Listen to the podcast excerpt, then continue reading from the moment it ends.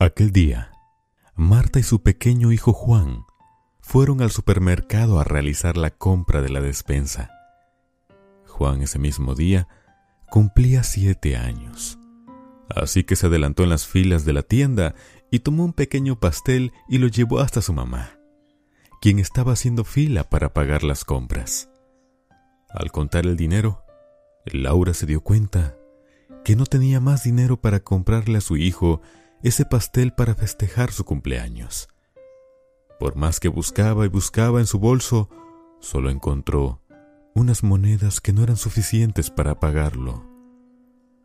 Con profunda tristeza, le explicó a su hijo que no podían llevar el pastel, pero le dijo que regresarían pronto en cuanto tuvieran dinero. Juan en su interior de sobra sabía que eso no pasaría, pues su condición económica no estaba nada bien desde hacía ya varios años. En esa fila estaba también una joven, quien pacientemente esperaba para pagar su cuenta, mientras escuchaba atenta el diálogo entre aquella madre y su pequeño. La cajera desplazó el pastel hacia un lado y solo realizó el cobro del resto de la mercancía. Laura tomó con una mano la mercancía y con la otra la mano de su hijo, y salieron de aquella tienda. Pero Juan, con la mirada hacia atrás, veía triste aquel pastel que no pudo llevar consigo a su casa para compartir con sus hermanos. Cuando caminaban por la acera, camino a casa, aquella joven los alcanzó. En sus manos traía el pastel y con una rodilla al suelo se lo entregó a Juan. Creo que alguien cumpleaños hoy.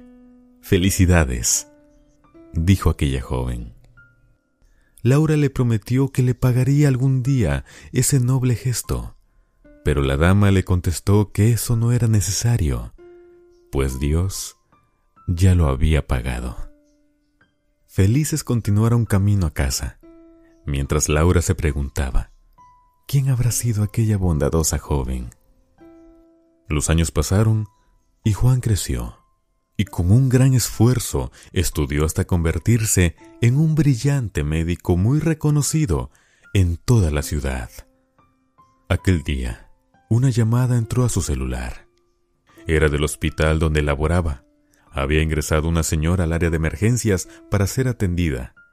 Necesitaba una inmediata operación. Juan se dirigió al hospital, llegó apresurado y se preparó para entrar al quirófano, donde aquella señora se encontraba dormida.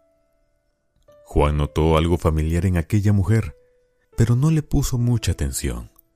Pasó una semana y Juan volvió para analizar y poder así dar de alta a aquella señora, quien le dijo muy preocupada que había sacado un crédito para poder pagar la operación, pero que necesitaba Dos días más para poder tenerlo. Juan, mirándola a los ojos, la reconoció y con una sonrisa solo dijo, No se preocupe, ya Dios lo ha pagado.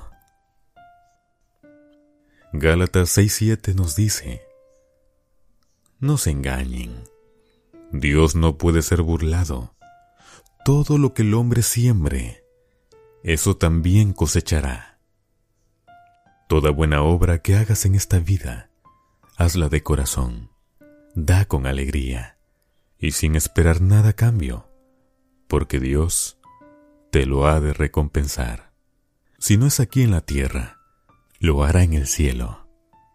Así que sembremos la buena semilla que nos haga cosechar los buenos frutos de la vida. Voz Beluna.